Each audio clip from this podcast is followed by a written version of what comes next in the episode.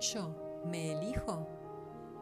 Elegirme es escucharme, es prestarme atención, es poner límites, es caminar a mi ritmo, es recuperar mis sueños y creer en ellos, es confiar en mi capacidad para diseñar mi camino, como cuando planificamos las vacaciones o un paseo. Elegirme es estar presente, viviendo el aquí y ahora. Observar para disfrutar, valorar y reconocer lo que me rodea, lo que siento, quién estoy siendo.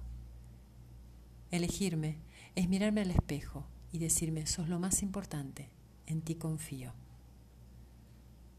Elijo buscar mis mejores actitudes, mis mejores emociones, abrazarme en silencio cuando me siento cansada y ayudarme a levantarme.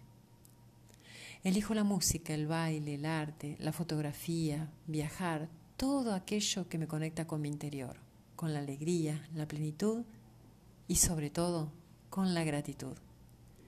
Elijo todo aquello que me lleva a recordar y reconocer que la vida es la más bella aventura, es mi viaje más importante y diseñar mi mapa de ruta cada día, cada mañana, es la llave de mi libertad. Yo elijo, yo me elijo. Aprender a elegirme es el desafío más importante y cuando me elijo soy feliz y puedo dar y compartir.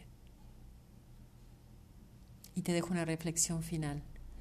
Elegirnos para aprender y lograr nuestra mejor versión Aprender a aceptarnos y mirarnos con amor nos va a ayudar a transformarnos y ser mejores para poder dar lo mejor. ¿Es fácil? Muchas veces no lo es, pero es una lección y un maravilloso desafío que vale la pena vivir cada día.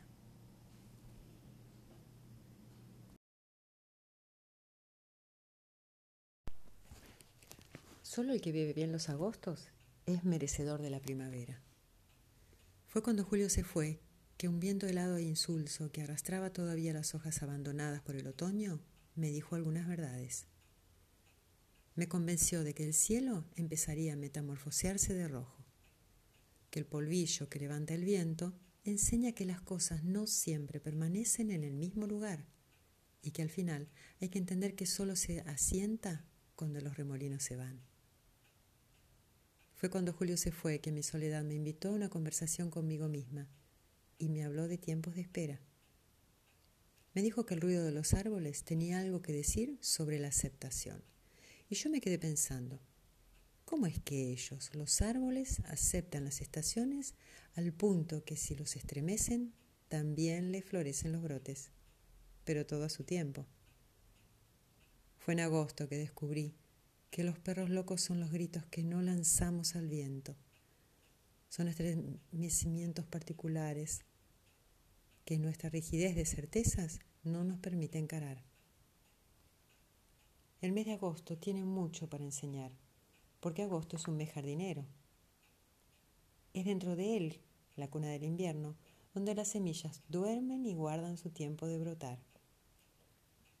Agosto es guardador de buenas nuevas, preparador de flores. Agosto es cuando Dios permite a la naturaleza traducir visiblemente el tiempo de las mutaciones. Mute, dice Agosto en su mensaje de semillas. Acepte, dice Agosto, como el viento frío que levanta el polvillo y enrojece el cielo. Comparta, dice Agosto, abrigos, cafés con chocolate, abrazos apretados. Ellos también abrigan el alma y anidan el cuerpo. El invierno es acogimiento, es tiempo de preparar septiembre. Y de septiembre ya sabemos qué esperar. La explosión de colores que en sus más variados nombres vienen en forma de flores. Apreciemos agosto, recibémoslo con el feliz espanto de quien desafía vientos que desarreglan y esparcen hojas. Acepte las esperas, pero vaya colocando las macetas en la ventana. Solo quien vive bien los agostos es merecedor de la primavera. La escritora es Miriam Lucy Resende. Nuestro miedo más profundo no es que seamos inadecuados. Nuestro miedo más profundo es que somos poderosos sin límite. Es nuestra luz, no la oscuridad, lo que más nos asusta. Nos preguntamos, ¿quién soy yo para ser brillante, precioso, talentoso y fabuloso? En realidad, ¿quién eres tú para no serlo? Eres hijo del universo. El hecho de jugar a ser pequeño no sirve al mundo. No hay nada iluminador en encogerte para que otras personas cerca de ti no se sientan inseguras. Nacemos para hacer manifiesta la gloria del universo que está dentro de nosotros. No solamente en algunos de nosotros, está dentro de todos y cada uno. Y mientras dejamos lucir nuestra propia luz, inconscientemente damos permiso a otras personas para hacer lo mismo. Y al liberarnos de nuestro miedo, nuestra presencia automáticamente libera a los demás.